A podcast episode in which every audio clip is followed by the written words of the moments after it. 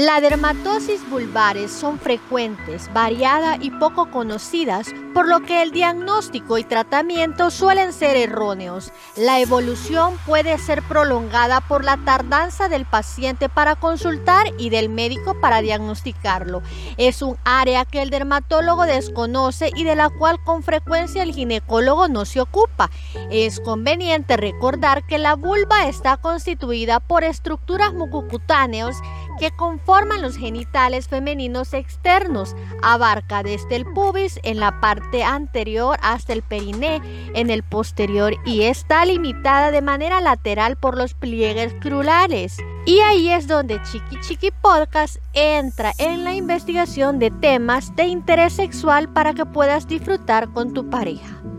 Hola, bienvenidos y bienvenidas a mi podcast sobre sexualidad. Te saluda Rocío Barraza y hoy te hablaré sobre tres enfermedades de la mucosa vulvar. Los labios mayores son de pliegues de piel derivados del ectodermo con tejido ediposo en su interior. Los labios menores se sitúan por dentro de los mayores y son pliegues más delgados de tejidos conjuntivo y epitelio escamoso. El vestíbulo o introito es una mucosa que se extiende desde el origen del labio menor al anillo del himen. Los labios mayores cubren y protegen las estructuras más delicadas como son el clítoris y su capuchón.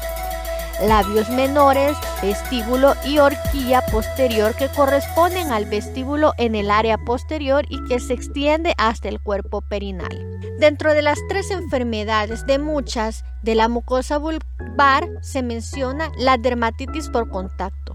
Al igual que en la piel puede ser alérgica y por irritante primario. Entre los irritantes más comunes están la orina, los cáusticos usados en forma accidental como anticonceptivos de barrera, látex o diafragma, aerosoles para la higiene femenina, duchas, anestésicos, esteroides por vía tópica, jabones, oleoricinas de, de condones y lubricantes usados en preservativos femeninos. En niñas lactantes es la causa más común de dermatitis por contacto irritativa o dermatitis de la zona del pañal. Las lesiones que pueden presentar son eritema, edema, vesículas o ampollas y descamación y a menudo están acompañadas de prurito, ardor y dolor. El tratamiento. Evita las sustancias irritantes como jabón y frotarse la zona afectada.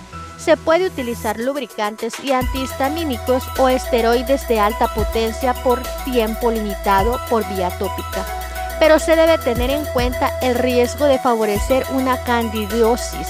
2. Líquen simple crónico.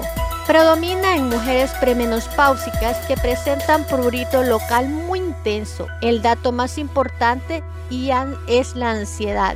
El secundario a alteraciones locales como dermatitis por contacto, infección local, psoriasis, puede ser bilateral o unilateral y por lo general afecta a los labios mayores.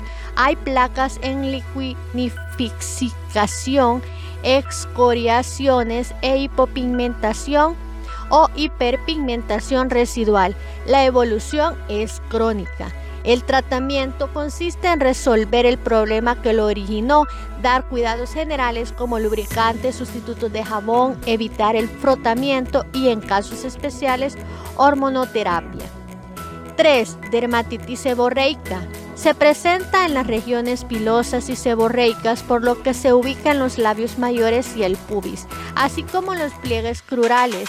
Las lesiones constan de abundante descamación fina y eritema leve menos intenso que la psoriasis con aspecto liso y brillante en los pliegues.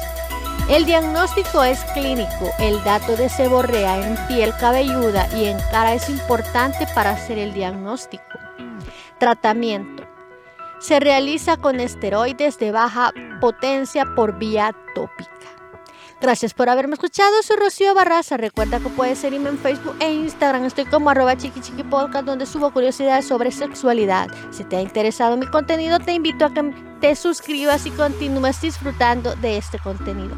Para la próxima semana te invito a que me escuches nuevamente en esta sexta temporada y me despido con esta frase.